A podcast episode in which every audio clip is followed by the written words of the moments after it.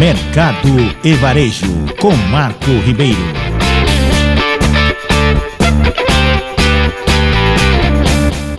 O Sindicato Nacional dos Aeronautas anunciou que começa nesta segunda-feira, dia 19, a greve da categoria nos principais aeroportos do país.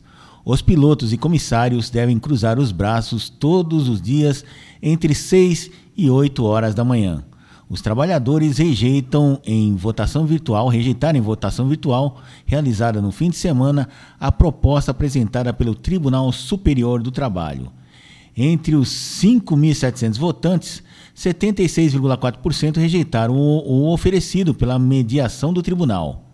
A proposta apresentada ontem pelo vice-presidente do TST, ministro Aloysio Correia da Veiga, prevê reposição de 100% da inflação medida pelo Índice Nacional de Preços ao Consumidor, mais um aumento real de 0,5%.